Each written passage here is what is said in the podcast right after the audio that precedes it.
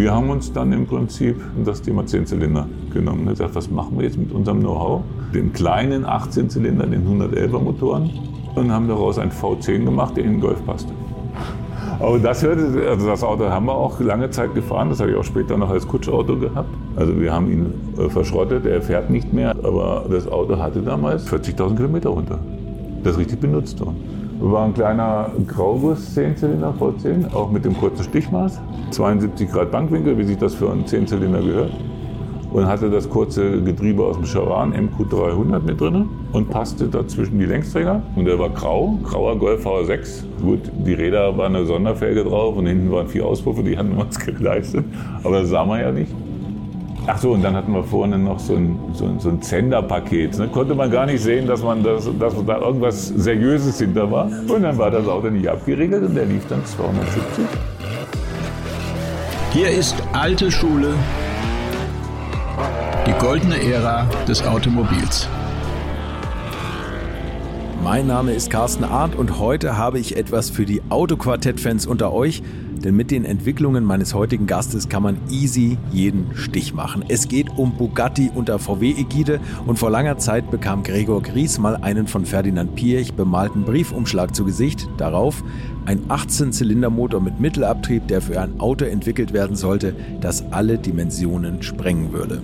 Er war 2001 einer der ersten Bugatti-Mitarbeiter der Neuzeit, ab 2004 Leiter der Antriebsentwicklung und bis zum Schluss Leiter der technischen Entwicklung bei Bugatti. Wie er da gelandet ist und vor allem, was unter seiner Leitung da so alles entwickelt wurde, das erzählt er natürlich bei mir. Viel Spaß also mit Gregor Gries. Die Leidenschaft beim Auto ging mit dem Fahrrad los. Wir haben schon zu Hause nur die Fahrräder geschraubt, die Fahrräder gepimpt sozusagen, repariert, restauriert. Ähm, dann das Mofa Moped und also klassisch, völlig klassisch. Und dann war das Thema Auto halt gedacht. Dann habe ich Maschinenbau studiert. Wo, wo kommen Sie her? Hier aus der Gegend? Ich komme urgebürtig aus, gebürtig aus Göttingen. Ja, okay. Bin aber dann in Nordhessen aufgewachsen und habe in Kassel studiert, Maschinenbau studiert. Mhm. Und auch da war das Maschinenbau war mit dem, mit dem Ziel, Auto zu machen, klar. Gab es damals einen favorisierten Autohersteller? Also Witzigerweise von Anfang an Volkswagen. Tatsächlich. War, ja, ich weiß nicht warum. Es war einfach, ich bin da nicht so abgehoben, glaube ich. Das liegt da mehr an der, an der Einstellung. Und eine, eine, damalige Schulfreundin hat mal gesagt, wenn ich mir ein Auto kaufe, dann stelle ich mich in Göttingen an die Ampel und gucke, wie viele Autos da durchkommen. Und die meisten sind VWs, also kommen wir VW. nee, es ist so, reingewachsen, eigentlich überall reingewachsen. Okay. Käfer, Typ 3 gefahren und dann alles gut. Und dann habe ich witzigerweise Praktikum gemacht bei Mercedes-Benz in, in Untertürkheim mhm. während des Studiums. War auch toll, ne? hat ja, hat ja auch die erste ingenieurmäßige Aufgabe gemacht. Ähm, aber hätte dann auch einen Job da gekriegt, aber es war dann hier doch der Norden, der mich gereizt hat. Ja, okay. Ja. Bleibt ja nur VW. Ja, ja, genau. okay. Und da haben Sie dann aber gleich immer in Richtung Motorenbau? War das so Ihr Thema oder? Eigentlich auch nicht. Auch da reingeschlittert sozusagen. Meine Stelle war in der, in der Motorkonstruktion damals. Da gab es Konstruktion und Versuch getrennt. Mhm. In Wolfsburg, da wurde ich eingeladen. Hm, wie bei VW war das mit sehr, also ich hatte schon mehrere Zusagen in, in Stuttgart und die wollten mich unbedingt haben und ich wollte aber hier hoch. Und dann VW hatte mir eine Stelle angeboten in der Motorkonstruktion Nutzfahrzeuge witzigerweise. Mhm. Was heißt witzigerweise, war mir auch nicht egal. Und ich habe dann so den T4-Anlauf mitgemacht. Mhm. Und es gab Projektstellen damals für ein MPV. Damals Charan hieß er ja noch nicht, ne? also für den Charan. Das war ja eine Kooperation mit Ford zusammen. Ja. Und da wurden, und das war dann beim VW bei den Nutzis angesiedelt. Also deswegen zur Nutzfahrzeugentwicklung. Motor. Und da habe ich dann die Motoren für einen Charan gemacht. Vorderwagengeschäft und so. Okay. Ja. Und das war Anfang der 90er? Das war am 1.7.90 habe ich angefangen, ja, genau. Und dann gleich da rein. Und da haben Sie schon gesagt, Mensch, da wird doch ein W18 reinpassen. Nein, also ich meine, wie kommt man vom Charan und von der Nutzfahrzeugentwicklung zu, also, äh, zu dem Weg, den Sie daher bestritten haben? Also das war, das mal, mal Motorsport für Sie interessant? Oder? Mm, eigentlich auch weniger Motorsport es war eigentlich immer, ich bin immer, man sieht es ja auch so an meinen Mopeds, immer so ein bisschen an der, an der, eigentlich total nicht so abgehoben, wie es jetzt geendet hat mit Bugatti und Exklusivität, sondern eher an der Volksmotorisierung gewesen. Also deswegen vielleicht auch vielleicht auch mein Hang, Drang zum Volkswagen. Ja. Ähm, und Motorsport habe ich natürlich Interesse gehabt, aber mehr so Sofa. Ne? So Formel 1 geguckt und, und was da damals gab, Dakar und, und sowas. Ähm, aber jetzt aktiv Motorsport war nur Kontakte zu Bekannten, die jetzt, damals gab es ja eine relativ starke Motorsportabteilung in Hannover. Mhm. Und da haben wir ab und zu mal Autos getauscht und mal Autos gefahren und sowas. Okay. Aber mehr eigentlich nicht, keine Ambitionen zum Motorsport. Und auch motormäßig, wenn Sie für den Charan, also ich meine, wo hat die Motorenpalette da geendet? Bei 2-Liter-Motoren, ne? Oder, oder? Ja, 2 Liter war der eiserne Gustav damals, 2 Liter 115 PS war die Top-Motorisierung für einen, für einen Volkswagen, im Passat und im Charan. Und dann ging es natürlich dann los mit VR6. Ne? Also VR6, das stimmt nicht ganz. VR6 war damals dann im Anlauf. Ich hatte meinen ersten Golf gekauft, meinen ersten Jahreswagen gekauft, das war ein Golf 3, mit Los gewonnen und das war natürlich gleich ein Golf VR6. Und das muss so 92, 93 gewesen sein, oder um den Dreh. Ne? Da ging das dann los. Vorher schon mal im Passat. Mhm. Ja, und das war natürlich schon faszinierend.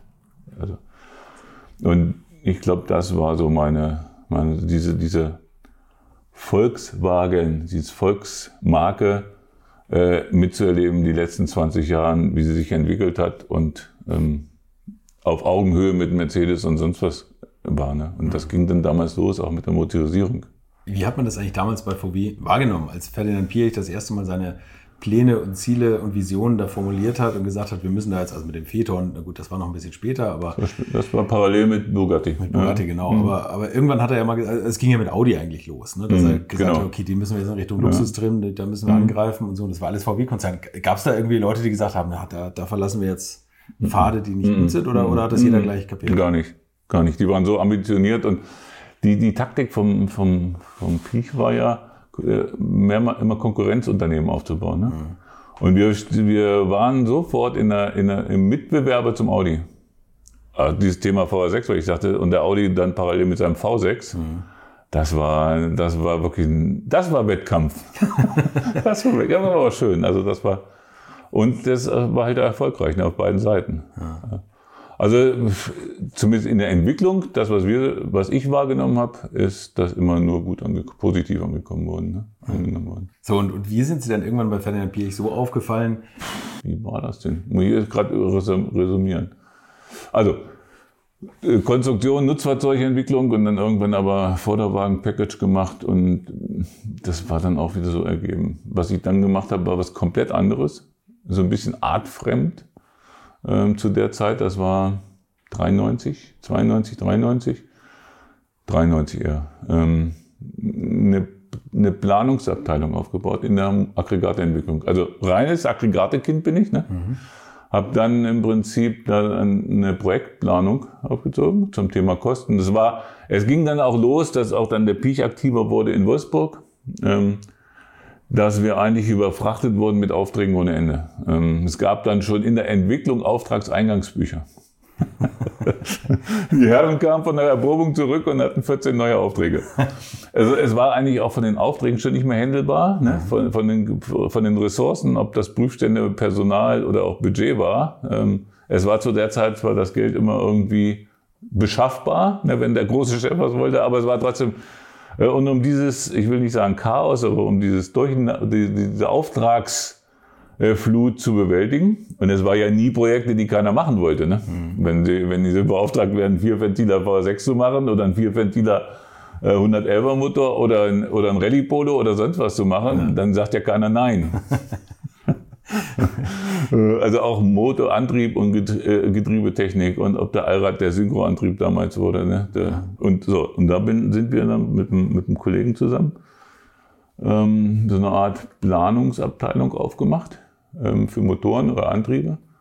Ähm, das war für mich aber der Riesenvorteil, dass ich vom, vom kleinen Konstrukteur in Kontakt mit dem Management hatte. Mhm. Ne? Wenn, Sie, wenn Sie sowas haben, es ist leider so ein Konstrukteur, habe ich damals schon immer gemerkt, ein Konstrukteur ähm, kann eigentlich nur Karriere machen, wenn mal was nicht passt. Weil wenn es nicht passt, dann spricht man wenigstens über ihn. Mhm. ja, ist leider. Wenn, alles, wenn sie gut sind, dann bleiben, was ja auch ähm, eine Erfüllung sein kann. Also ich will das nicht in Abrede stellen. Nee. Ich habe in den Jahren danach immer versucht, Konstrukteure einzustellen und zu motivieren, Konstrukteur zu bleiben. Mhm. Ähm, weil für mich ist das immer noch der Entwickler, der die Teile schafft und hat So, aber trotzdem war es für mich dann irgendwie auch ähm, zweierlei. Also einmal in, in, die, in, die, in die höhere Leitung. Ne? Man hatte natürlich dann mit Budget und Kapazitäten zu tun und die Projekte kannte man als allererstes. Alles, was ich Piech am Wochenende ausgedacht hatte, hatte man dann auf, der Plan, auf dem Planungstisch. Ähm, und zum anderen, wir waren damals in Aggregaten, ich glaube so 1200 Leute. Ähm, Unglaublich. Inklusive der Werkstätten und des Prüfstands. Und dadurch, dass, dass wir das natürlich nicht alleine gemacht haben, sondern genau mit den Fachabteilungen immer, ne, habe ich erstmal einen riesen technischen Überblick gekriegt über Versuch, über Prüfstandsarbeiten. Also nicht nur die Konstruktion, über die Techniken. Über, und ich kannte nach zwei Jahren fast der Aggregatentwicklung. Also das war ein Riesen. Ich kenne auch heute, gut, jetzt sind viele in Rente, aber ähm, und ich bin mittags zum Essen gegangen und war zwei Stunden unterwegs, weil jeder mich angequatscht hat. Ne? Und das war natürlich ein Riesenfund, äh, dass sie da im Gespräch waren. Ne? So, und dann wurde mir das irgendwann, ich erzähle jetzt hier mein Leben. Also. Ja, das ist der Sinn der Sache. ja, ja. Ähm, also irgendwann haben sie das im Griff, ähm, das ganze Thema Projektkosten und Planung. Und wir haben so ein tolles System aufgebaut, aber ich habe es ehrlich gesagt irgendwann hochgeguckt und hatte das. es wurde also irgendwann auch langweilig. Ne? Also dann kannte man jeden und dann kamen die und dann hatte ich auch eine UA mit Mitarbeitern und die haben dann die Papiere gemacht. Auf jeden Fall wollte ich dann wieder zurück in die Technik. Mhm. Und zu der Zeit war dann Karl-Heinz Neumann, Dr. Karl-Heinz Neumann, AIA-Chef auch. Ähm, und der hatte so einen ganz windigen, ich glaube, das ist so lange her, das darf ich auch erzählen, so einen ganz windigen Auftrag vom Piech. Und zwar hatte der Piech damals, da ging das gerade so los mit den Geländewagen. Und da gab es eine Idee, ist nichts geworden, also von daher kann ich es ruhig, glaube ich, erzählen. Ähm, wenn ich daran erinnere, gab es mal eine Kooperation mit Nissan und Ford. Mhm. Und es gab mal einen Ford Maverick. Mhm. Ne, das war ein Terrano, Nissan Terrano. Und die sind ausgestiegen irgendwann. Das muss so 95, 96 gewesen sein. Nee, ja doch, so ungefähr. Und da hatte der Piech in Spanien über Seat mitgekriegt, dass der Nissan einen neuen Partner sucht. Und dann hat er sich überlegt, Mensch, das könnten wir doch auch machen. Und wir machen das, versuchen das mal mit Seat und Skoda. Und, ähm, aber, und das war bei VW immer so, äh, und, und bei Piech ganz besonders, ein Volkswagen-Produkt hat einen Volkswagen-Motor. Da kann alles andere kann passen, aber der Motor musste sein. Okay. Und dann hatte er sich überlegt und so kam er dann zu Yogi Neumann und sagte, pass auf, bauen wir den VR5, der war damals da ein. Ich will einen VR5 da drin haben und den Pumpe Düse, Diesel. Aber, ne, darf keiner wissen, das ist streng geheim. Und so, und dann kamen wirklich mitten in der Nacht irgendwann so zwei Autos aus Spanien. Die standen in der FE im Wald, da gab es noch welche, da war die noch nicht so groß. Und da hat Yogi dann gesagt, Mensch, willst du das nicht machen? So, und dann habe ich nach Feierabend im Prinzip äh, diese Autos gemacht und habe den einen umgebaut als, als Fünfzylinder, Otto, und dann den Pumpe. Und so war dann wieder der, der, die Reintegration in die Technik. Mhm. Und danach, als wir dann die Autos präsentiert haben, ja, das, wie gesagt, da war ich ja noch, eigentlich noch junger, frischer Ingenieur und da hat, war dann auch der erste Termin mit dem Piech. Das haben wir denen dann gezeigt. Ne? Und alle hatten ja, da war er dann in Wolfsburg auch schon. Und die hatten alle riesen, mit Recht auch, riesen Respekt vor ihnen und auch Piech kommt und oh man, liebe Gott kommt und, und irgendwie war das, ich bin da irgendwie anders gestrickt. So über die Technik und über, über die Inhalte konnte man mit ihnen super philosophieren und sprechen und die ganze Zeit. Und der Vorteil war vom Yogi Neumann, dass er sich nicht profilieren musste. Er hat mich immer machen lassen, hat sich nicht in den Vordergrund gestellt. Ah, okay. Er stand immer hinter mir, ne, ja. ne, falls es Prügel gab, dass er mich auffangen konnte. Mhm. Aber er hat das immer machen lassen. Das war, muss man echt, war echt bewundernswert. Und das war für mich auch ein Riesen. Ja, und dann saß ich wirklich. Dann war, war, hat der Pies sich das so angeguckt, in die Umbauten angeguckt. Und das fand er auch richtig gut. Ne? Und dann philosophiert er, was er jetzt mit der Auto, dann, dann erst, als die Autos dann fuhren, ne? wir haben auch alle fahren lassen und als er dann fuhr und dann äh, philosophierte er, was macht er denn jetzt mit, mit Außenhaut und was, ne? Und dann saß ich echt so als junger Jungspund da mit dem Piech auf der Werkbank hinter dem Auto. Nur wir beide. Die Beine, Beine baumelten über die Werkbank und wir guckten uns das Auto so von unten an und dann philosophierten wir die Rückleuchten und so, sonst was. Das war für mich total irre. Ne? Ja, das, das war, Das war total irre, dass das so normal ging. Ja. Ja, und so, dann ging das dann los. Wie gesagt, da hatte ich mich da wieder bewiesen. Und dann ging das los mit 18 Zylindern. Ne? Und irgendwann, das war dann. Dazwischen gab es ja noch so Prototypen, oder? Also so ist, wurde nicht mal an so einem V10 Golf gearbeitet? Nee, das war danach. Ach, das war danach. Ja, ja Okay, also bei meiner Geschichte kommt das danach. Da steht die Kurbelwelle, ne? Da, die 10 Zylinder. Nee, bei meiner Geschichte kommt das danach, in Okay, der Tat. Also okay. das ging dann wirklich dann so los.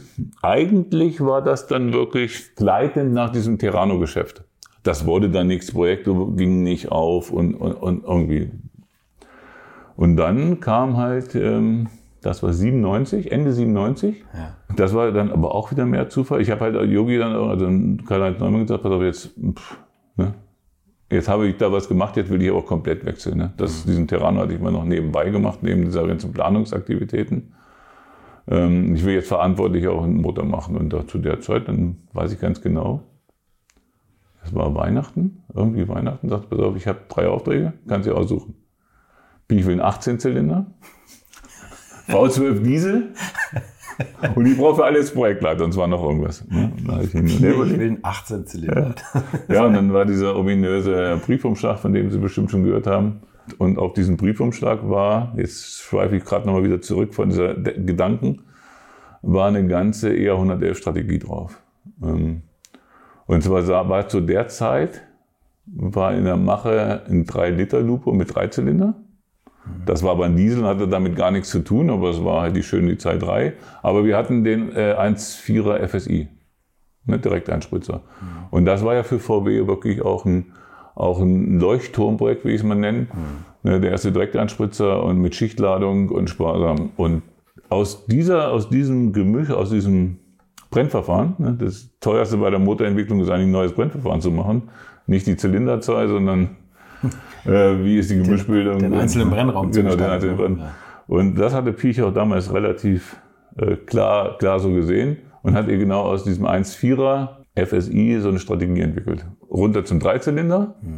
Und aus diesen Dreizylindern, das war dann sein Traum, das war nämlich vorher schon mal in der Mache, hat er dann in V6 gemacht, ein V6 EA 111, also alles dieser Polo-Motor. Und dann gab es halt die Idee, und das war dann parallel, er hatte, glaube ich, im Hinterkopf hatte er das Thema Bugatti schon. Aus diesen Dreizylindern hat er halt dann sechs Dreizylinder zusammengebaut zu einem klassischen, wirklichen W18-Motor. Ne? Wenn man hier genau guckt, dann werden wir genügend Bilder haben, aber ich, wie gesagt, ich habe das alles in Kartons verpackt. Und ähm, ja, und dann haben wir im Prinzip die Idee W18 verfolgt. Ähm, Das war total scharf. Er malte sich dann den Motor mit Mittenabtrieb auf ne? und es waren halt auch wirklich, wirklich ähm, 120 Grad Bankwinkel. Also das, das sind diese Riesenbänke mit dem Es waren nochmal und dann hatten wir überlegt, äh, da, mit einem Kollegen, ein begnadeter Konstrukteur, äh, der hatte sich dann nächtelang überlegt, wie kriegt er diesen Motor in, überhaupt in ein Auto rein. Ne? Und Piech wollte dann noch in der Mitte der Kurbelwelle, äh, wollte auch den Kraftaufgriff haben. Das war immer sein, sein Faible. Wie beim 917 eigentlich. Genau, da fing das an. Und das habe ich in meiner Karriere von ihm dreimal den Auftrag schon gekriegt. Immer wenn die Kurbelwelle länger wurde als, dann musste das, musste das sein. Äh, So, und dann haben wir überlegt, wie wir diesen Motor da reinbauen. Ja, so ging das eigentlich los mit 18 Zylindern. Haben wir innerhalb von neun Monaten mit einem kleinen Team komplett. Und da muss man dann auch sagen, da hat dann auch äh, der Karl-Heinz Neumann sehr viel Mut bewiesen. Er hat dann viel von der VW-Struktur liegen lassen. Und wir haben mit einem kleinen Team, ob das nun Budgetfinanzen waren, ob das Projektplanung war, äh, wir haben extern gesessen, haben ein Büro in einem alten Friseurgeschäft sozusagen gehabt. Ganz geheim und konspirativ, weil das war ja auch alles nicht spruchreif. Das geht nur, glaube ich, wenn man Das die nur so, Konzernstrukturen ne? verlässt. Ja, ja, ne? Wie genau, viele Leute hatten Sie da? Zehn Konstrukteure und dann natürlich im Projektfortschritt haben wir nach und nach dann die VW-Strukturen mit aufgebaut. Wir brauchten dann den Prüfstände, die Versuche. Und wir haben angefangen Ende, Ende 97, also wirklich haben wir angefangen äh, im Januar 8. Stimmt das jetzt, was ich sage? Ja, Januar 98 angefangen. Und wir haben dann ein paar, äh, im Auftrag war, das war Paris, glaube ich. Paris, das war im September, ne? das war immer die, die, das Gegenspiel zur IAA. Und da stand dann das Auto. Mit ach, laufendem 18-Zylinder, das war der Auftrag. Also wir haben innerhalb von neun Monaten diesen Motor mit Prototypenteilen zusammengebaut. Erstmal konstruiert, dann die Teile parallel beschafft. Und diese Teilebeschaffung ging halt auch nur mit besonderen Wegen. Ne? Da musste man auch vorher schon mit den Firmen sprechen. Und die waren alle total motiviert. ja, Gut, da muss man auch die Geheimhaltung noch wahren. Ne? Aber ja, ja. Sie, ganz am Anfang, als Sie diesen Briefumschlag da in die Hand gedrückt bekommen haben mit dem 18-Zylinder, mhm. Sie wussten nicht für was für ein Auto. Oder doch? Oder ich meine, da muss ja irgendein Lastenheft stehen, also wird es ein Rennmotor, wird es ein Geländewagen? Schon, aber in der Tat, die ersten Termine, na doch, ich wusste schon, weil wir wollten dann zu Giugiaro nach Italien. Ja, okay. Und wir hatten auch schon dann Italiener eingestellt für Sprachbarrieren und Meister eingestellt aus Italien. Aber wir haben in der Tat äh, offiziell immer noch an Bentley gedacht. Weil Bentley Rolls Royce war ja, zu der Zeit ja, das war das Thema. Äh, ne, das war das Thema. Ja. Und ich glaube, das war auch der Hauptgrund damals, dass, dass er halt den, den Rolls-Royce an den VW, an den BMW verloren hat. Ja. Dass er sagt, dann mache ich jetzt einen Bugatti. Okay. Naja, so war das. Ja, und dann haben wir das im Prinzip durchgezogen. Den ersten Motor in neun Monaten die Teile zusammengebaut. Ja, Im Dorf bei Wolfsburg in der Garage, das war so ein Prototypenlieferant. Äh, aber hatte auch Motorfertigung, also Teilefertigung war, war verlängerte Werkbank wieder für Versuchsbau bei VW. Mhm. Und da haben wir den ersten Montag, Montag Samstag, Sonntags aufgebaut. Dann haben wir auch da die speziellen Motorschrauber, die Werkstatt mit ausgesucht. Ne? Wir haben immer versucht, das VW, äh, die VW-Know-how mit einzubeziehen, weil wir dann später ja auch dann wieder in die, in, die, in die Strukturen rein sind. Was war das Lastenheft für den Motor, als Sie angefangen haben zu konstruieren? Also waren das diese berühmten 1000 PS, nee, 400 km/h? Nee, nee, nee, nee, nee. Der hatte nicht 1000 PS. Das waren also der Hubraum ergab sich ja durch diese Basis von dem 1,4. Ja. Wobei wir dann schon spekuliert hatten, der VW hatte dann beim Vierzylinder schon den Hubraum erhöht auf 1,6 Liter. Und wir waren dann irgendwie bei 6,3 Liter. Müsste man jetzt mal durch 18 teilen, was das für ein Einzelhubraum ist. Also da so 6,3 Liter, glaube ich, war der Hubraum.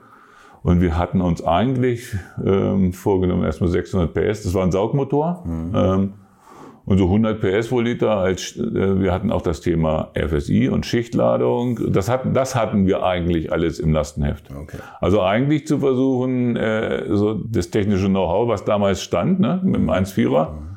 mit FSI und Schichtladung auf den 18-Zylinder zu übertragen. Okay. Und haben da alle Komponenten, die die Leistung gekostet haben, mit übernommen. Ne? So, dann hatten wir um die 600 PS. Also 100 PS pro Liter, glaube ich. Turbo war kein Nein, Thema? nein, nein, nein. Das ging dann in der Tat los. Ähm, also da war das. Und dann hatten wir ja auch parallel, auch da hat dann die Aggregatentwicklung den Lead übernommen bei den Prototypen. Wenn Sie sich, gab es ja äh, erstmal EB 118 ne, mit dem 18-Zylinder. Dann hatten wir in, im März, das muss dann Genf gewesen sein, den 218 Limousine gemacht, was für uns aber gleich war. Ja. Ich glaube, wir haben den Motor sogar weiterverwendet und haben nur oben die Blende geändert. Äh, haben den natürlich jetzt dann so ein bisschen standfester gemacht. Ne? Die erste, der erste 118er in, Paris, der hatte noch mehrere Bierdosen unten drunter mit Öl nicht auf den. ja, das war so. Ja, Aber der lief. Also der, lief, den der lief wirklich. einfach ganz normal. Und er wurde auch angelassen. Das war damals auch, auch wenn es verboten, schon damals nicht erlaubt war auf den Messen hat Piech sich das nie nehmen lassen und den ist wirklich gestartet. Wie war das eigentlich, als Sie das erste Mal den 18-Zylinder gestartet haben? Geht da der Puls hoch, steht Piech dahinter und... und also das erste Mal gestartet haben, das waren wir natürlich alleine, wir haben es ausprobiert. ja klar, das ist schon faszinierend. Oder? Aber da gab es noch faszinierende Sachen in der später. Späteren Zeit. Aber man, man stumpft dann auch ein bisschen ab. Ne? Ja, es war also wirklich. Ja, Riesengeschichten. Ne? Auch wenn Sie sagen, 600 PS nicht, ist nicht so viel, aber auch damals mit den, mit den 600 PS äh, bei, bei Volkswagen oder auch, nee, nicht nur bei Volkswagen, auch bei anderen Herstellern finden Sie mal einen Prüfstand, wo Sie so einen Motor in Betrieb nehmen können. Ja, mal einen Prüfstand, wo der drauf passt. Ne? Mit dem Drehmoment auch. Ne? Ja, und dann hatten wir, dann gab es bei VW in der Forschung gab's zwei Prüfstände, die hatten schon mal die Leistung, da sind wir dahin. Und in der Entwicklung gab es auch dann, die waren im Bau. Weil parallel ging das Thema W12 ja auch bei VW in der Serie los, W8, W12 und dann bauten die die Prüfstände.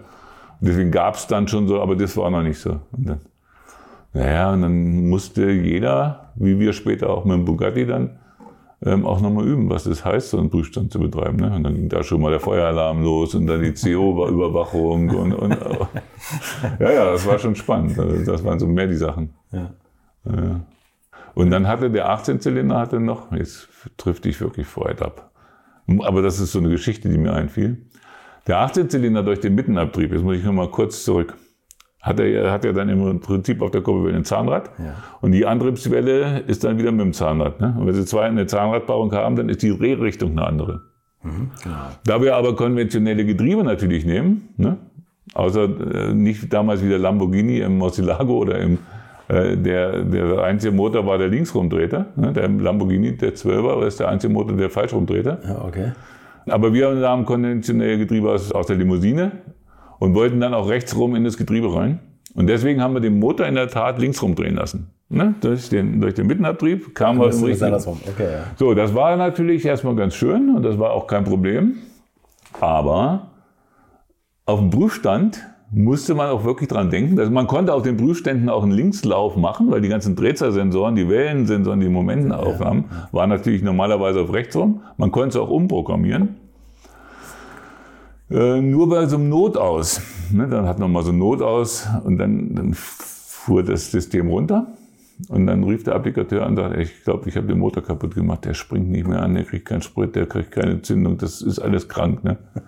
Und dann hat er vergessen, diesen Prüfstand wieder falsch rumzudrehen, ne? theoretisch. Das ist der Beweis. Ja. Ton können nicht entweder oder, sondern ja, müssen in eine ja. Richtung aus. Oh, eigentlich war es ja der Prüfstand das Problem. Ja. der schleppte ihn halt falsch rum an. Ne? Ja. Aber das ist so, so, so okay. beim Erzählen fällt, fällt dann so. Die kleinen Probleme, die man hat. Ich habe mal eine Geschichte gehört, dass einer der ganz ganz, ganz frühen Motoren, ich weiß nicht, ob es ein 18-Zylinder oder ein 16-Zylinder war, der Richtung Prüfstand geschoben wurde, wo bei, dem, bei diesem Rollwagen, mit dem man das da hinschiebt, dass da zwei Rollen abgebrochen sind und der Motor das kenne ich nicht. Kennen Sie nicht? Nee, nee, nee, klar. nee, das nee, nee, nee. So, so schlechtes Werkzeug hatten wir nie. das ist eine Geschichte, die mir mal irgendwann zugetragen wurde. Also das kann höchstens sein, das ist dann aber nichts mit Bugatti. Dass das im Vorfeld war ja, man muss ja eins sagen, als wir parallel diesen 18-Zylinder Eskapade gemacht haben ähm, hatte ich ja eben schon erwähnt, lief beim VW die Vorbereitung für das Thema W12. Äh, W12, W8, W12 und parallel in dem gleichen, in dem gleichen Status wie, wie wir mit dem 18 Zylinder gab es Proto, eine Prototypentruppe für einen W16. Ah, ähm, okay, also das war nochmal eine andere Truppe. Das war eine andere Truppe und die bauten aber auch wirklich auf, auf Basis W12. Also einfach nur 72 Grad Bankwinkel. Mhm kurzen Zylinderabstand und ähm, zwei Zylinder reingepackt. Ja, okay. Zwei, vier. Ja. Vier, ne? mit 60.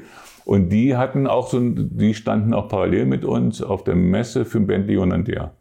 Und es kann sein, dass, dass diese, da das, das passiert ist, aber ich okay, glaube es ehrlich gesagt nicht. Ja, weiß ich. Ah, ja. aber die waren damals auch unterwegs, die hatten dann noch weniger Leistung theoretisch, ähm, bei auch Saugmotor und auf Basis von den W8, W12 Motoren. Ja, ja. Aber wie ist das dann gekommen? Also da haben wir einen W12 gemacht und da vier Zylinder rangehängt und äh, irgendwann ist es ja dann doch auf den 16 Zylinder gekommen. Wie war überhaupt der 18 Zylinder vom Lauf her, von diesen ganzen, von diesen ganzen Eigenschaften? Waren Sie da zufrieden oder war das eher doch nicht ganz so? Also Motor an sich war komplett ausgeglichen, war sehr, sehr harmonisch im Lauf. Wir hatten nur ein Problem.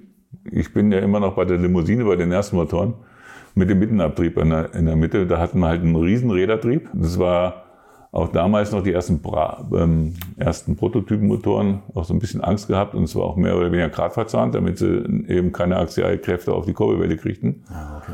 Äh, und dann hatten wir noch einen Räder-Kettentrieb, weil auch der Steuertrieb war in der Mitte dann natürlich. Ja. Ne? Der Nockenwellenantrieb, das ging alles da hoch.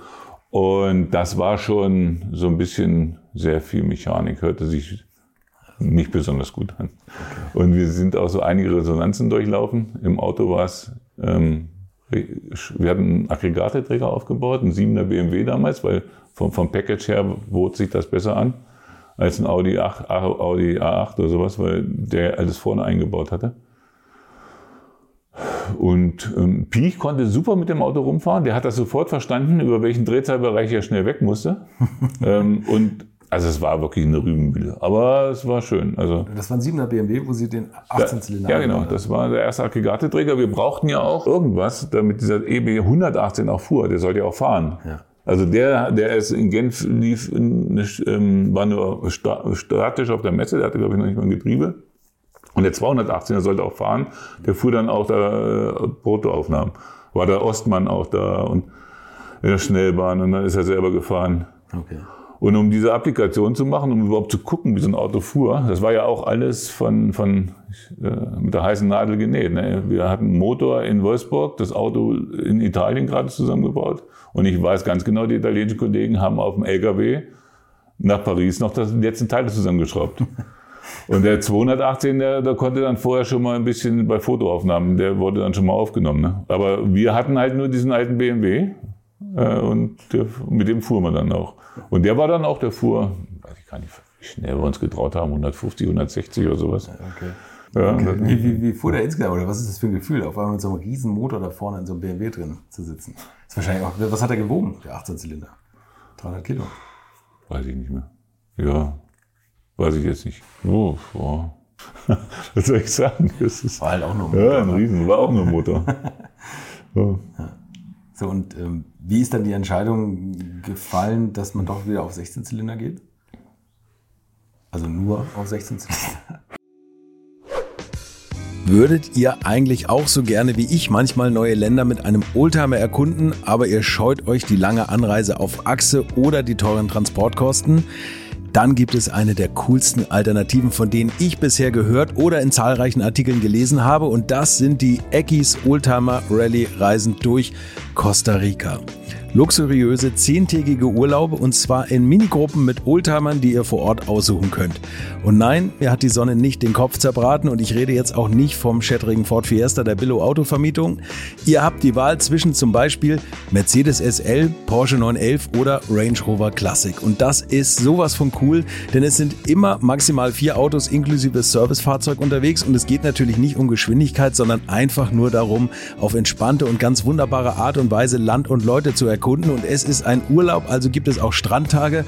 Und wer schon mal in Costa Rica war, der weiß, dass es ein sicheres Reiseland ist mit grandioser Flora und Fauna, mit Vulkanen, Regen und Nebelwäldern und irren, irren Stränden. Und mit den Fotos könnt ihr auf Instagram noch die Freunde zu Hause richtig neidisch machen. Ist ja auch nicht ganz unwichtig heutzutage. Schaut es euch auf jeden Fall mal im Netz an. Und als ich das erste Mal auf der Seite war, konnte ich es gar nicht glauben, dass jemand sowas organisiert.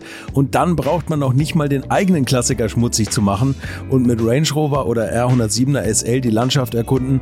Es könnte schlimmer kommen. Es gibt übrigens verschiedene Routen. Mein Tipp wäre die La Carrera Costa Rica und auf der Route werdet ihr mich früher oder später mitfahren sehen. Das garantiere ich euch. So, jetzt hört ihr hier noch die Webseite und da gibt es eine ganz einfache, nämlich rally-rally.com. Und ganz wichtig, Rally wird hier R-A-L-L-Y geschrieben rally-rally.com. Am besten gleich draufklicken, Seite abspeichern und möglichst schnell buchen, denn es sind kleine Gruppen und Inga und Ingo, die das organisieren, sind wirklich mega nett und Ingo ist auf mich gekommen, weil seine Mitfahrenden immer alte Schule hören. Also Geschmack haben die, die da mitfahren auch und ihr sollt jetzt auch weiter alte Schule hören. Bis bald in Costa Rica. Ja, ja, okay. Ähm Vielleicht den, den einen Step noch, äh, wir hatten dann ja noch dann, weil ich dachte, wir hatten jetzt diese 118, 218 und dann gab es aber eigentlich, und das muss man vielleicht noch dazu wissen, ähm, dann war parallel, parallel damals Phaeton, Phaeton-Anlauf, 7er BMW mit Elektronikproblemen, wenn Sie sich dran erinnern. Mhm. Phaeton hat, haben sie immer wieder verschoben und Limousinen und Volkswagen. Ähm, also ich bin, ich will das Auto nicht schlecht reden. Ich glaube, das ist immer noch in dem Segment ein Meilenstein gewesen. Das, der Vätern ist, heute steht er noch gut da. Aber es war eine riesen Herausforderung für alle. Und man sah ja auch die Kollegen, was sie schwitzen und, und wie kriegt man so ein Auto dahin, ne? als VW. Ähm, und man hat wirklich, glaube ich, Piech überzeugen müssen ähm, und sagen, pass auf, lasst uns lieber einen Sportwagen machen. Wir hatten dann ja der noch der, der als dritte Variante den Mittelmotorwagen. Das war damals schon Chiron. Dieser 18.3 Chiron. Ne? 18.3 Chiron. Ja. Der hängt hier um die Ecke ja, in meiner Werkstatt. Und da gab es dann auch den Designerwettbewerb mit ähm, Giugiaro, mit Vakus damals, der den Veyron hatte. Mhm. Äh, und ähm, da Silber hatte auch noch ein Auto. Also diese drei Designer machten dann den Entwurf für den Supersportwagen. Und man hat dann Piech wirklich überzeugt. Also das war damals ein Vakus und ein Neumann. Und sag, pass auf, mit dem Supersportwagen, der ist kompromissloser. Äh, und Limousine, lass uns erstmal üben. also so ungefähr war das. Ne? Also, muss man aber also, sagen, der hieß Chiron, obwohl ja der aktuelle der Bugatti Chiron. Chiron hieß, aber das ist nicht der, das war nee, nee, genau, die Basis das war, genau. Ne? Chiron, Veyron war der VW, das VW-Produkt und ja. der, der Silberwagen, wie der hieß, weiß ich ehrlich gesagt gar nicht mehr. Okay. So, und dann, so weit waren wir dann halt. Und dann musste natürlich, und dann kamen kam zwei Sachen aufeinander. Dann ging die Idee los. Nee, eigentlich war es anders. Wir waren mit dem 18-Zylinder, das war dann nochmal Frankfurt mit dem 18.3. Und ich glaube, dann ging es auch wirklich in die Phase, wie gesagt, dann gab es auch diesen äh, Designer-Wettbewerb. Ne? ähm, wo sich dann der VW der Vakus durchgesetzt hat mit dem Veyron, äh, so dass das mehr in die konkrete Phase kam. Und der Hauptgrund war, so wurde es mir jedenfalls auch vom Neumann dann berichtet, ich musste dann so vor Weihnachten hatten wir dann nochmal einen Termin, hat gesagt, das 18-Zylinder-Geschäft stellen wir ein. Ne? Piech hat sich für einen 16-Zylinder entschieden. Ähm, der Hauptgrund war eigentlich ähm, die Produktionsstrategie. Da VW dachte ja noch, oder denkt ja immer so an Produktionslinien, Salzgitterbau. Ne? Und zu der Zeit hatten wir wirklich einen W8, W10, W12. Und in der Denke von Piech war der W16 einfach nur mal, ne, so war er damals auch. Ne, als V-Motor, die, die die Kollegen von der Bentley gemacht haben, war er wirklich ein W12 mit vier Zylindern mehr. Mhm. So, und dann sind die damals auch angetreten mit einem 800 PS Saugmotor. 8 Liter Hubraum hatte er dann, 800 PS Saugmotor. Äh, und das war, und der 18 Zylinder war ein absoluter Exot. Den hätte man auf keiner Linie bauen können. Okay. Ähm, waren zwar rein theoretisch die, die Zylinder, die Kolben vom 111er, äh, das war es aber auch schon. Und das war eigentlich der Hauptgrund, dass er sagte, äh, pass auf, den können wir uns, ne, das ist nicht für VW nicht angemessen, wir wollen Serienmotoren machen. Ähm, so, und das war dann für mich der Zeitpunkt, dass ich aus dem Bugatti-Geschäft ausgestiegen bin. Das war dann irgendwie 99. Weil das schon ein 16-Zylinder-Team gab? Das 16-Zylinder-Team gab es ja. äh, und das lief dann so weiter. Auch der Neumann hatte dann irgendwie, ja, das lief dann so weiter. Hm. Und wir haben uns dann im Prinzip, weil Sie es am Anfang sagten, das Thema 10 Zylinder genommen. Ne? Wir haben im Prinzip gesagt, was machen wir jetzt mit unserem Know-how? Mhm. Dem, dem kleinen 18 Zylinder, den 111er Motoren äh, und haben daraus einen V10 gemacht, der in den Golf passte. Aber das, also das Auto haben wir auch lange Zeit gefahren, das habe ich auch später noch als Kutschauto gehabt. Ja, wirklich ein Zehnzylinder Golf. Ein Zehnzylinder Golf gefahren. Ja, ja, das ist, da ist die Kurbelwelle, das ist die da. Das ist, das klingt für mich wie das Uhlenhaut-Coupé. Ja, das, ist das Auto ist, das, das dass der Entwickler cool. das Auto, was nicht auf die Straße kam, dass der das ja, das Auto halt mittlerweile, also wir haben ihn äh, verschrottet, er fährt nicht mehr, hat auch, aber das Auto hatte damals und wir haben dann noch als Kutschauto bei Bugatti dann noch benutzt, weil ich habe die, wir haben die alle mitgenommen. Ja. 40.000 Kilometer runter. Das ist richtig benutzt worden. Also es war, war ein kleiner Grauguss 10-Zylinder V10, auch mit dem kurzen Stichmaß. Ähm, 72 Grad Bankwinkel, wie sich das für einen, für einen 10-Zylinder gehört. Und hatte das kurze Getriebe aus dem Charan MQ300 mit drin und passte dazwischen die Längsträger. Das war aber nicht eigentlich nicht, der, der Golf war eigentlich nicht der Hauptzielmarkt. Das war für uns natürlich schon ein Joke. Ja. Wir haben dann auch, ähm, parallel lief da auch schon wieder das Thema R32 oder R-Golf. Äh, das war eigentlich, jetzt muss man da auch wieder zurückgreifen, wenn Sie sich daran erinnern, hatten wir ja beim, in der Serie den Passat, den B5 mit Längseinbau. Mit dem W8. Genau, und der hatte den W8 drin ja. Äh, und ging auch so ganz gut. Das war ja zu der Zeit ganz gut mit diesen, da gab es den Audi mit dem Achtzylinder, den BMW genau, mit dem ja. großen und dann auch den, den Passat. Und es war aber die, geplant, die nächste Passat-Generation wieder Quereinbau zu machen weil das einfach das bessere Motor, äh, Fahrzeugkonzept, das Package-Konzept ist. Mhm. Von, ne, es gab in Wolfsburg sowieso dann mehr Stimmen für, den Quereinbau, beim Audi immer für den Längseinbau. Ja. Und im Quereinbau hätten sie den Achtzylinder halt nicht reingekriegt. Okay. Ne? Und es gab also keinen Nachfolger, das war klar, für den Passat W8. Und da sind wir in die Lücke sind wir gestoßen, äh, gesprungen, mehr oder weniger selbst, äh, mit, äh, selbst auferlegt. Und haben gesagt, Mensch, dann machen wir als Nachfolger ein Passat V10. Und haben alles 18 Zylinder Know-how genommen und haben das dann mit reingepackt und haben uns dann einen Motor konstruiert, der in, diesen Quereinbau reinpasst. Und das konnte man damals einfach mal so eben machen, ohne ja, Auftrag, ohne das, irgendwas? Weil das ist ja. Naja, wir haben das schon abgesichert. Ist nicht so, dass wir das, ne? aber ja, der Bereichsleiter stand dahinter. Ja. Der wird es wohl irgendwann im Winterkorn erzählt haben. Und ich weiß noch ganz genau, wir hatten da auch dann irgendwie uns zum Ziel gesetzt. Und der Golf war dann halt das eine Art Aggregateträger. Das war für uns das Joke-Auto. Und welcher Golf war das? Golf 4? Das war ein Golf 4, ja. VR6 damals. Ja. Also habe ich bestimmt, ja, mein Gott, ist das geil. Also das ist ja, das schlägt ja mein Herz ja, ja. wieder höher. Ne? Golf und, mit 10 Zylindern. Das ja, das war cool. Und das Auto ist auch wirklich cool.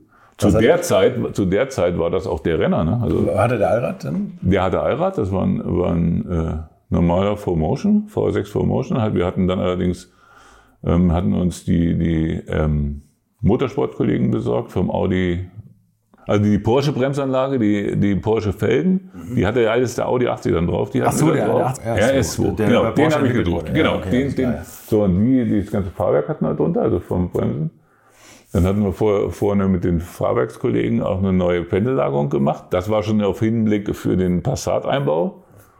Und das Auto fuhr top und hatte, der Motor hatte 4,3 Liter. Das war, das, und wir hatten 300 PS in dem Auto. Das klingt gut. Und also das war auch nur der erste Prototyp. Und also, Fünfganggetriebe, War, das- das, das- das war ein Sechsganggetriebe. Und das hat aber gehalten, die Leistung? Das Getriebe hat die Leistung gehalten. Hm, Allerdings war das auch ein Prototypengetriebe. So, okay. Ähm, Und zwar haben wir da, da gab es nur, wo war denn das für? Das war, glaube ich, für einen Fünfzylinder im Charan. Das hatte einen verstärkten Allradantrieb. Und zwar ist da der Allrad, das passte dann alles. Ähm, ja, ja, genau. Ach mein Gott, was für eine Spielwiese, oder? Wenn man so einen cool. großen Konzern Ja, hat. und, wo mit, und zu der Zeit, das war dann so 2099, 2000, konnte man mit so einem, der war grau, grauer Golf V6. Gut, die Räder waren eine Sonderfelge drauf und hinten waren vier Auspuffe, die hatten wir uns geleistet. Aber das sah man ja nicht. Ach so, und dann hatten wir vorne noch so ein, so ein, so ein Zender-Paket, also so ein Tuning-Scheiß. Ne? Konnte man gar nicht sehen, dass, man das, dass da irgendwas Seriöses hinter war. Und dann war das Auto nicht abgeregelt und der lief dann 270. Ja, heute ist das kein Problem. Keine, ne? Nee, Irgendwann- genau, aber zum Schluss, als ich das als Kutsch- Kutschauto hatte, dann sind mir dann die R32 Golfe um die Ohren gefahren. Äh, Aber zu aber- der aber Zeit habe ich, habe ich dann, da, waren, da hatte ich einen- irgendeinen BMW vor mir, der war bei 250 abgeriegelt, dann habe ich abgeriegelt, habe ich ihm die Lifthufe gegeben mit so einem normalen grauen Golf. Das war, naja. Ja, also das war dann die Zeit, die haben wir dann überbrückt, nachdem der 18-Zylinder äh, beerdigt wurde. So, und dann war das 2000. 2000 haben wir dann den 10-Zylinder gehabt. Achso, das wollte ich noch sagen. Dieses Auto haben wir dann aufgebaut zum 35-jährigen Firmenjubiläum für unseren EA-Chef. Der haben wir das nachts vor die Tür gestellt und dann konnte er mit dem Auto dann auch, dann ist der er noch ein bisschen rumgefahren damit. Und dann haben wir das irgendwie so, und dann ging das schon los mit dem Bugatti-Geschäft. Ne? Dann hatte der Herr Neumann vom Piech den Auftrag, Bugatti zu gründen, Bugatti Engineering. Und dann war natürlich der Erste, den er fragt, ob ich jetzt nicht mitkommen will, äh, war ich dann. Und dann haben wir zusammen diese Mannschaft aufgebaut. Ich war im Prinzip mit Karl-Heinz Neumann der erste Mitarbeiter. Ich wollte gerade sagen, der erste Mitarbeiter des neuen Bugatti sozusagen. Ja, und dann haben wir erstmal angefangen, ähm, Räumlichkeiten zu suchen, Leute zu requirieren. Also es gab noch eine, schon eine Motormannschaft, die Konstrukteure, äh, die den 16-Zylinder damals gemacht haben. Das waren damals noch viele Motorsportleute, äh, die dann aber übernommen wurden.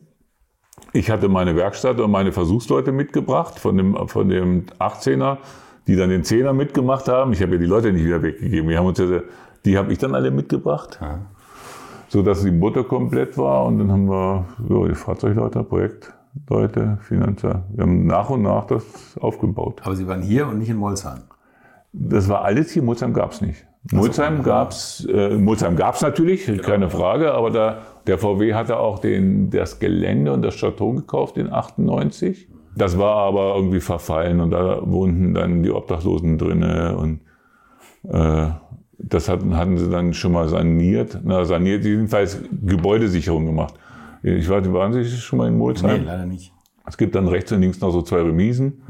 Die eine war, mh, da war, die waren beide einsturzgefährdet und eine Orangerie gab es. Ne? Und das hat der VW dann erstmal gesichert sozusagen, sodass nichts weiter, keine Schäden ist. Auch der Chateau innen ist aufgeräumt worden, sind Decken eingezogen worden, äh, sodass man das nutzen kann und das nichts. Ja, und dann, das in 98, dann war es für, dann gab es dann im, in Molsheim, gibt es halt eine sehr große Bugatti-Gemeinschaft, einen Bugatti-Club und die haben dann ihre Feste da gemacht und so. Ne? Ähm, Also mehr gab es da nicht. Okay, also wir, wir, wir Bugatti hatten da in Mulzheim auch noch keine, da noch keine Aktien. Wir haben also eine Engineering aufgemacht, eine GmbH gegründet hier in Wolfsburg, ähm, auch extern, haben dann Gebäude zunächst mal angemietet, waren dann äh, beim Entwicklungslieferanten in, in, in Wolfsburg, haben wir uns zwei Büroetagen gemietet und sie haben da angefangen. Dann braucht man natürlich nach einem Jahr auch irgendwann die Werkstätten. Dann ging das wieder los, wie beim 18-Zylinder auch. Sie fangen erst theoretisch an mit der Konstruktion an. Sie können auch schon mal Teile bestellen, aber irgendwann kommt der Punkt, da brauchen Sie auch ein bisschen mehr Equipment. Mhm. Dann brauchen Sie erst eine Werkstatt und, und eine Montage. Äh, und dann irgendwann brauchen sie darüber hinaus auch mal noch Prüfstände und ne, das, ist halt so, wenn sie ja. eine komplette Einheit einbauen, aufbauen. Ja, und dann ist das so sukzessive gewachsen. Und dann sind wir rumgefahren, haben uns Standorte parallel gesucht. Ne? Und Sie haben aber den 18-Zylinder, äh, haben, haben, Sie davon was übernommen oder haben Sie den 16-Zylinder, den es dann parallel gab, haben Sie den genommen? Ja, also da ist vom 18 Zylinder ist wenig, außer den Personal und außer den Leuten. Ah, okay. Und dem Prüfstands-Know-how ist da wenig übrig geblieben. Okay. Ne? Der, 18, der, der 16 Zylinder hat sich dann auch nochmal grundlegend geändert. Dann gab dann halt zwischenzeitlich diese 1000 PS. Forderung. Also Maßgabe, ja, okay. Ne? Ähm, dann hat man gesagt, pass auf, das geht aber nur mit Turbomotoren, mhm. Turboladern. Dann, dann war er schon aufgeladen. Da hatte er 800 PS aufgeladen. Genau, so war das, weil die 100 PS pro Liter waren schon, ist, wenn Sie so mal gucken, beim das W-Motor-Konzept hat Riesenvorteile zum Thema Kompaktheit, Gewicht, Package, Packages, Kompaktheit. Laufruhe ist für mich ausgezeichnet. Das ist wirklich auch so ein Sechszylinder, so ein VR6 zu fahren, ist einzigartig. Aber er hat aufgrund seiner Konstruktion mit dem Einzylinderkopf halt ein Leistungsproblem als Auge. Auch, auch ein Temperaturproblem, oder? Mm, oder das Temperaturproblem kriegt man eigentlich gut hin. Okay. Das ist, ähm, wenn Sie Wasserkanäle richtig machen und äh, das Temperaturproblem ist nicht das Problem. Okay. Ähm, aber die Leistung ist in der Tat beim Saugmotor durch den langen und den kurzen Kanal. Mhm. Und, die, und das ist ja, wenn Sie sich den Kopf angucken, äh, mit den Uhrwerk. Äh, auch der Einlasskanal, der eine Auslasskanal heizt den nächsten Einlasskanal auf. Also als Saugmotor haben die Motoren ähm, durchaus ein Manko. Das ist aber auch der einzige. Mhm. Und deswegen hat man eigentlich auch die, wenn Sie auch in der, bei VW in der Serie gucken, die 100 PS pro Liter beim Saugmotor hat man nirgendwo. Der BMW hat das beim M3 gehabt? Ja, ja beim, beim Reihenmotor ist es nicht das Problem. Da kriegt man das relativ einfach hin. Ne? Aber da, dafür, naja, passt halt nicht in ein Auto. Ein 16-Zylinder Reihenmotor wäre zwar schön, aber ich bin. Ja. Also, also da war mal bei den Turbomotoren schon um die 800 PS zu schaffen.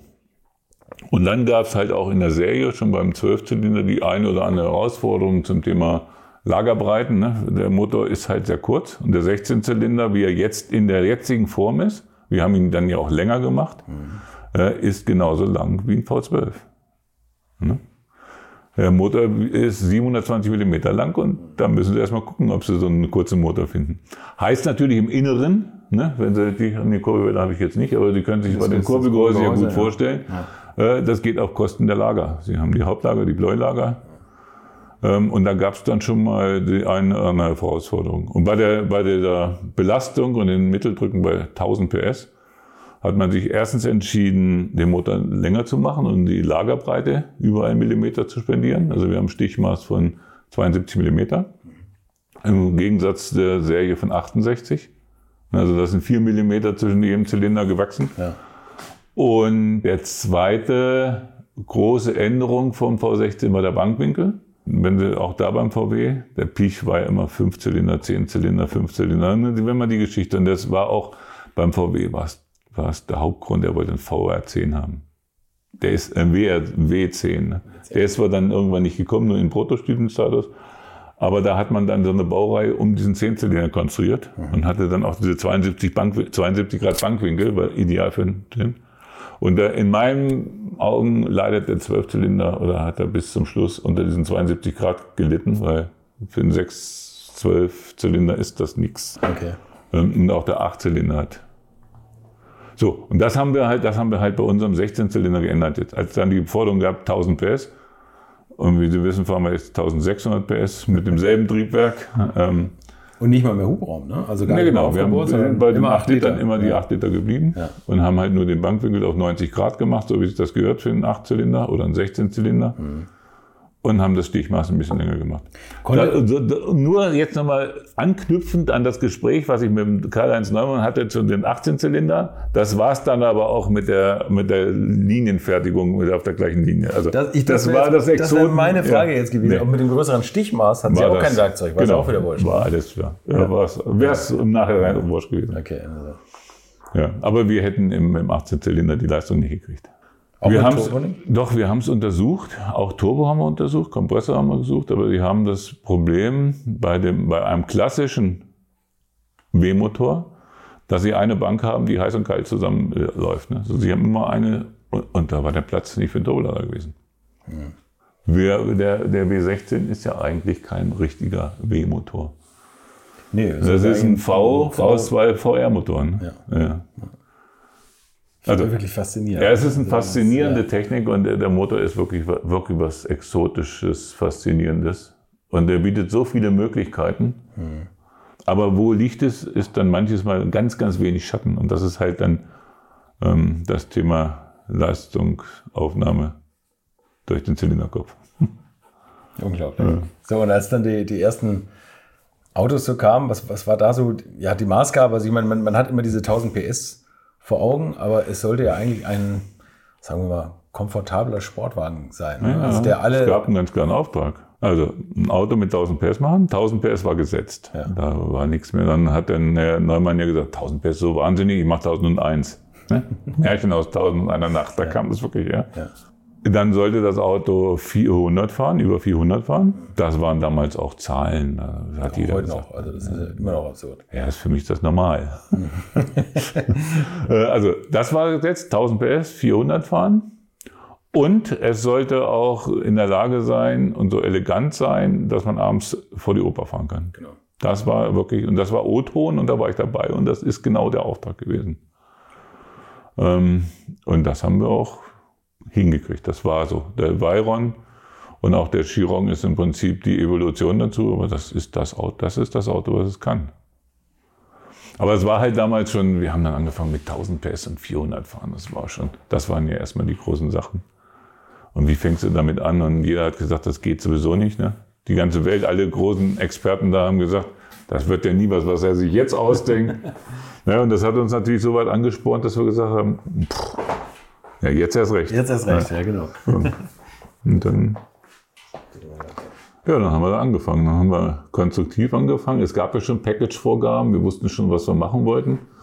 Ähm, wenn man sich das genau anguckt, das erste Auto, auch, den, auch das Thema ähm, Veyron und, und auch Chiron, wir haben dann so ein bisschen abgekupfert vom Package, vom damals vom, hießen die Murcielago, vom Lamborghini. Ich glaube, Ja. Murcielago war Ja. Diabolo war davor, oder- ist egal. Genau, es war, da hatten wir auch die ersten Aggregateträger. Wir haben also auch, ich habe auch jetzt noch ein Auto äh, bei Bugatti, ein Lamborghini. Nee, Diabolo. Murcielago haben danach. Jetzt weiß ich wieder. Diabolo hießen die.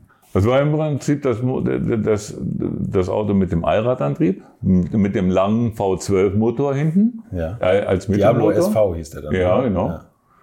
Ähm, ich hatte ja eben schon gesagt, der V12, der V12 vom Lambo ist so lang wie der 16er, also Motor raus, 16er rein. Das ging. Okay. Das ging wirklich. Und da hat man auch schon gleich eigentlich fast die Gewichtsverteilung gehabt. oder? Ja, Also, genau. ja Ja. Und wir hatten halt vom Package hier. Damals war der Diabolo und der Lamborghini, ähm, abgesehen vom EB 110, der aber da jetzt irgendwie nicht in Betrachtung war, äh, auch ein Supersportwagen. Es war ein Supersportwagen mit Allradantrieb. Das hatten kein Ferrari und gab es nicht. Ne? Und das war natürlich für einen VW sowieso oder für einen Pi sowieso Pflicht, Allradantrieb und bei 1000 PS dann sowieso. Und deswegen ist das gesamte Fahrzeugpackage von der Grundstruktur, von der Grundidee, äh, analog von dem Lambo abgekupfert. Wir haben also den Motor rausgenommen, den 16er rein, wir haben hinten an den 16er das Hinterachsdifferential, wie beim Lambo, haben dann das Getriebe in Fahrtrichtung vorne im Tunnel liegen. Natürlich haben wir uns ein eigenes Getriebe gemacht. Da kam das zweite Highlight vom Volkswagen. Da ging gerade das Thema Doppelkupplung los, was ja auch ein riesen, riesen Geschäft war beim VW und ich glaube auch sehr, sehr erfolgreich. Also wir haben dann das Getriebe in Fahrtrichtung vorne im Tunnel, haben dann am Ende des Getriebes den Antrieb an die Vorderachse und die Seitenwelle nach hinten für den Heckantrieb sozusagen. Und das ist original äh, Lamborghini Diabolo. Wir haben die ersten Aggregateträger gehabt und wir haben auch, und da werde ich, das werde ich auch nie vergessen, auch gesagt, den Radstand wollen wir so lassen. Das ist ja schon ziemlich langer Radstand mit 2700 äh, Millimeter. Und so sind wir gestartet. Genau, was wollte ich jetzt eigentlich erzählen? Das habe ich vergessen. Ich weiß nicht, die Entwicklung, wahrscheinlich dann die Probleme mit der Kühlung. Nee, da gab es keine Probleme mit der Kühlung. Das ist, alles, das ist alles Quatsch. Alles Blödsinn. Aber so ging das jedenfalls los mit dem Fahrzeug. Also das waren dann diese 400 km/h. Und diese 1000 PS, die 1000 PS da rein, ja. Sind Sie mit dem Lamborghini mal Richtung 400 gefahren? Äh, wir sind gefahren, ich glaube 400 sind wir nicht gefahren, das haben wir uns nicht getraut. Das war ja dann doch ein, ein Umbau mit dem Gittauerrahmen und alles. 380 oder 370, keine Ahnung, weiß ich nicht mehr genau, okay. 360. Okay. Das war aber auch wieder da, wie, wie ich es eben bei dem BMW beschrieb. Im Prinzip, ja, unser Aggregateträger. Der Antrieb musste immer, und das ist, das ist eigentlich auch in der Entwicklung so, Sie müssen, Sie können kein Fahrzeug und keinen Antrieb komplett neu machen und das parallel. Das heißt, wenn Sie irgendwie sauber ins Ziel kommen wollen, müssen Sie zumindest beim Antrieb schon mal eine Grundstruktur haben und, und einen Grundantrieb haben. Und wir hatten halt das Problem, klar, jetzt hatten wir das Thema W16 war damals nicht unbekannt, aber äh, wir haben parallel den Motor mit 1000 PS gemacht, mit vier Turboladern und das Fahrzeug entwickelt. Und deswegen haben wir uns immer versucht, Inseln zu schaffen, damit auf der Motorseite, bevor sie überhaupt ein Auto haben, mhm.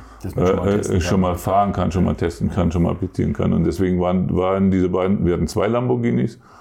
Einen haben wir dann irgendwann uns äh, entledigt. Äh, und Freiwillig oder unfreiwillig? Beides. Was heißt das? Nee, war auch, die Autos waren auch, schon mal in der Leiterplanke und sowas. Aber wir haben den dann nach, dann wirklich verschrottet. Einfach nur freiwillig. Hm. Ne, weil irgendwann müssen sie sich auch mal von Sachen trennen. Ja, ich habe jetzt über die ganzen Jahre, der steht jetzt bei Bugatti in, in Wolfsburg. Äh, wenn das gesendet wird, muss man überlegen, ob man, damit kann man natürlich Preise hochtreiben, den wirklich den aller, allerersten Prototypen von Bauern ähm, gesichert. Den habe ich über die Jahre versteckt, damit er eben nicht freiwillig verschrottet wurde. Ähm, und da sah man nochmal ganz gut, das ist jetzt, äh, wie wir angefangen haben. Und das waren wirklich viele Konzernteile. Mhm. Ähm, zwar Motor und Getriebe waren absolute Prototypen, sehr, ähm, aber alles andere äh, war, wir hatten Lenkrad vom S, vom Audi, wir hatten Kombi vom Bora, wir haben, ne, klar, haben, haben Sitze drin gehabt, Bugatti-Sitze. Aber es war ein sehr, es war wirklich der erste Prototyp. Teile aus dem Vollen geschnitzt, die auch nur analog Design war. Da war die Klimaanlage noch zu bedienen wie Passat. Ach Quatsch. Äh, ja, das, das war richtig so. so. Ja. Aber es funktionierte halt alles. Ne? Wo muss man sowas verstecken, damit der Konzern das Das sage ich nicht. Aber Sie sind doch jetzt in Rente, jetzt können Sie nee, nee, sagen, nee, nee, andere das Ich will keine Schwierigkeiten bringen. okay. Ja, ja. Naja, es ist natürlich in, in der Geschichte von Bugatti haben ja viele Phasen erlebt und Präsidentenwechsel erlebt. Und wir mussten, sie müssen auch aufräumen, muss man sich auch verstehen.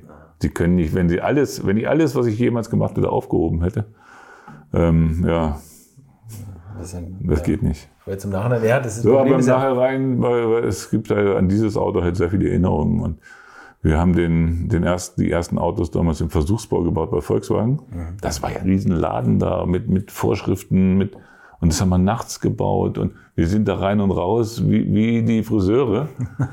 ähm, mit, mit vielen Fremdfirmen, ob das ein Dallara aus Italien war oder sowas. Und die hatten auch, die haben, wir haben das alles möglich gemacht. Das, was bei VW früher gar nicht ging. Heute ist das ja nicht mehr so schlimm, aber. Und dann haben wir, dann kann ich mich daran erinnern, die Felgen, da, da waren ja Pax-Räder. Die Räder, die Felgen und die Räder sind ja auch nur für den Bugatti gemacht worden, ne? damit sie die 400 können, damit sie die Dimensionen können, die Traglasten können. Das heißt, Michelin hatte das, den Reifen gemacht, ein Paxrad gemacht dafür. Das war damals ja dieser Notlaufreifen mit dem, mit dem Paxring drin. Und dann hätte er auch die Felge. Die Felge gab es ja dafür auch nicht. Und dann hatte Michelin auch aus dem, aus dem Riesenklotz Alu eine Felge erstmal für die ersten Prototypen aus dem Vollen gedreht. Und ich werde es nie vergessen. Dann irgendwann abends, nachts sind wir dann irgendwie raus, bin ich da raus. Und da war im Versuchsbau war das nicht so wie, also wir wissen wahrscheinlich nicht, wie es heute ist, aber da war so alles in einer Halle. Da war der Fahrzeugbau, da war eine, eine kleine Drehbänke, da war eine Fertigung. War, also für einen Ingenieur war das ein Traumland. Traum, ja. Traumland war das da. Und dann hatten die dann irgendwann bei der Montage festgestellt, dass sich irgendeiner verrechnet hatte. Und zwar passte die Felge nicht über den riesen Bremssattel von Brembo. Jetzt konnte aber auch keiner, äh, wahrscheinlich in, weder in Deutschland noch irgendwo auf der Welt, außer in, in, in, in, bei Michelin in Frankreich, diese, diesen Reifen von der Felge kriegen. und dann war wirklich dann abends nach Hause und dann war dieses Riesenrad, was hat ja noch einen größeren Durchmesser als diese Tonne hier, auf der Drehbank. Sie hatten noch eine große mechanische Drehbank in, im Versuchsbau und da war das Rad mit Reifen drauf und haben sie die Felge ausgedreht. Nee. Ich werde dieses Bild nie vergessen. Und das war einem Laden, der von Arbeitssicherheit und sowas von über, nicht überreguliert, reguliert klar, will ich nicht klar, sagen, ja. aber doch sehr streng und, und das war. Und alle haben, und das war, ist so die Geschichte, die Bugatti so begleitet haben. Ne? Allein dieses Produkt und der Name, der zieht so, da machen alle mit. Ja, ja, klar. klar. Das aber, ist, so, das ist so begeisternd, dass sie da auch keinen, da machen die alles möglich. aber, aber nachdem der, der, man gesehen hat, wie die Felge ausgedreht wurde, wird auch keiner mehr Probe fahren, oder? Waren die- Doch, ach, kein Problem. War alles egal. Ja, ja. Wie gesagt, das Auto hat ja noch sehr lange Dienste für uns geleistet und es hat jetzt immer noch die Felge drauf. Sie haben ihm gesagt, der EW 110, den haben Sie nie getestet. Haben Sie, äh, Nee. Was war Bugatti für Sie? Also ich meine, das muss ja irgend, also gut, wir haben jetzt schon mal gesagt, also festgelegt 400 km/h, 1000 PS gut. vor der Oper vorfahren. Aber was waren die Wettbewerber, die Sie gefahren haben? Also gab keine Wettbewerber. Wir gefahren sind wir eigentlich alle Supersportwagen, äh, die es so gab. Ich hatte auch äh, aufgrund äh, viele Lamborghinis, viele Ferraris, hatten wir hatten Ferrari im Fuhrpark. Aber es waren eigentlich keine Wettbewerber, es waren so, hm, hm, ja. Ja, das war so die Zeit, wo man fast jeden Abend irgendwie so einen, so einen Exoten vor der Haustür hatte, den man fahren und zum Ausprobieren hatte, wo jeder schon dachte, wo, wo wo gehört denn der hin? Aber ähm, ja, und, und wir haben halt das dritte Ziel. Gut, die 1000 PS und die 400 waren, äh, waren erreichbar, technisch erreichbar. Sie müssen nur lange arbeiten, dann schaffen sie das. Ähm, das andere, die andere Geschichte war halt, das Auto sollte nach unseren Ansprüchen auch halt ne, fahrbar sein und halt diesen Anspruch, wir fahren abends vor die Oper. Und es hat nie einer verstanden, ne, das verstanden haben wir schon, aber wir wurden immer so ein bisschen belächelt. Und, und mein Ziel war, und das war auch unser Entwicklungsziel, äh, wir wollten, dass das Auto fährt wie ein Golf. Aber wie Ihr Zehnzylinder-Golf, oder? Nee, wie ein Golf. ne? Und ich habe es auch festgestellt, bei den, damals bei den Autos, das ist ja auch Zeiten lang her, da war auch wirklich, ein, da sind sie mit dem Diabolo auf der Autobahn gefahren, äh, durch die Baustelle mit 100 mit, und, und jeder BMW und Golf hat sie überholt, aber sie wussten nicht warum, weil sie dachten, sie sind so schnell. Das waren Rübenmühlen. Auch ein Ferrari fuhr 3000 Kilometer, da musste der in die Werkstatt. Das waren ja ganz andere Zeiten. Ne? In der Zeit habe ich eigentlich festgestellt, Sie können hier alles vor die Haustür stellen, ne? aber wenn Sie morgens zum Brötchen holen, den Lupo von der Frau nehmen, dann ist, ist das Auto nicht fahrbar. Ne? Wenn Sie eben nicht in den Lambo steigen und sich da reinquälen und versuchen, die Einfahrt hier mit und die Nachbarn gucken und es jault und heult und ähm, sondern wenn Sie auf einmal in den Golf oder in den Lupo von der Frau steigen, um schnell mal in die Stadt zu huschen. So, und das war mein Ziel, weil ich diese Erfahrung hatte. Das war unser Ziel zu sagen, und mit dem Veyron passiert das nicht. Der Veyron, der macht einfach nur Spaß zum Fahren und der, der, der fährt wie ein Golf. Das ist, für mich ist es ein Synonym, Synonym dafür. Und das ist auch so. Der hat ein Getriebe, was schaltete, ne, als Doppelkuppler, äh, was zu der Zeit, entweder hatten sie, hatten sie damals Schaltgetriebe, die man faktisch nicht mehr bedienen konnte bei den Momenten. ne? Kupplung, die man nicht reingedrückt Kupplung, die man nicht rein, und die, die waren hakelig, das war beim Lambo. Oder sie hatten, das war natürlich, deswegen hatten wir damals der Vorgang, die ASG-Getriebe beim Ferrari.